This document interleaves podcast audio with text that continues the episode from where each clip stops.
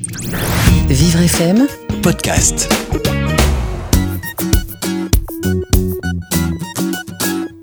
Aujourd'hui, je vais vous parler d'un livre qui va faire rêver tous les enfants.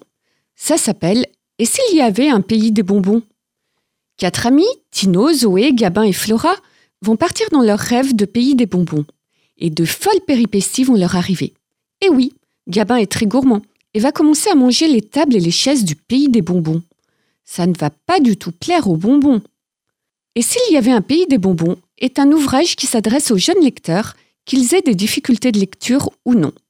En effet, l'auteur, Karine Chupinski, a écrit cette histoire de façon à ce que tous les enfants puissent la lire en toute autonomie, quel que soit leur niveau. Chaque page de texte comprend deux textes distincts, un long et un court. Voici un extrait du texte long. Gabin reste planté sous la cascade à se lécher les doigts et les mains. Il est si heureux sous cette douche de chocolat qui lui coule dessus. Il y en a tellement, mais le chocolat tombe tellement fort sur sa tête qu'il est déséquilibré. Il tente de rester debout, mais il n'y a rien autour pour s'accrocher. Il tombe, il est alors emporté par la rivière de chocolat. Sans réfléchir, Zoé, Flora et Tino sautent dans la rivière de chocolat pour tenter de le récupérer, mais sans y arriver. Il n'y a toujours rien autour pour s'accrocher, et le courant devient si fort que personne ne réussit à rejoindre la rive. Les quatre amis sont emportés par la rivière de chocolat. Au secours, là tout droit une grande, non une énorme chute de chocolat, hurle Gabin. Et voici un extrait du texte court. Mais Gabin est déséquilibré. Il est alors emporté par la rivière de chocolat. Zoé, Flora et Tino sautent dans la rivière pour tenter de le récupérer, mais sans y arriver.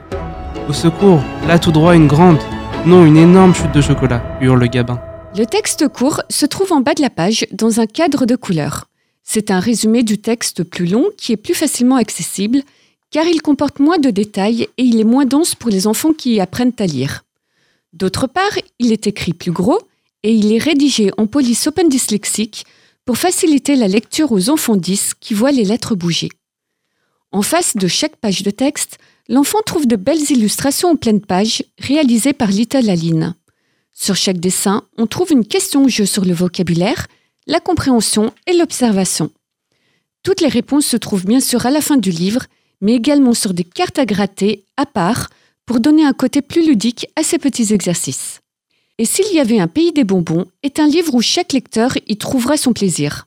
Les lecteurs confirmés découvriront une histoire bien structurée sur une quarantaine de pages, et les enfants qui débutent la lecture ou qui sont en difficulté pourront lire l'épopée de cette bande d'amis par le biais des petits textes plus courts pour ne pas qu'ils soient découragés. Si vous êtes intéressé par ce livre à la thématique sucrée, vous pouvez le commander sur le site de l'éditeur astibouille.com à un prix de 14 euros. Et pour trouver d'autres livres avec deux niveaux de lecture, n'hésitez pas à vous rendre sur les sites de livreaccès.fr ou vivrefm.com. Vivre FM, Podcast.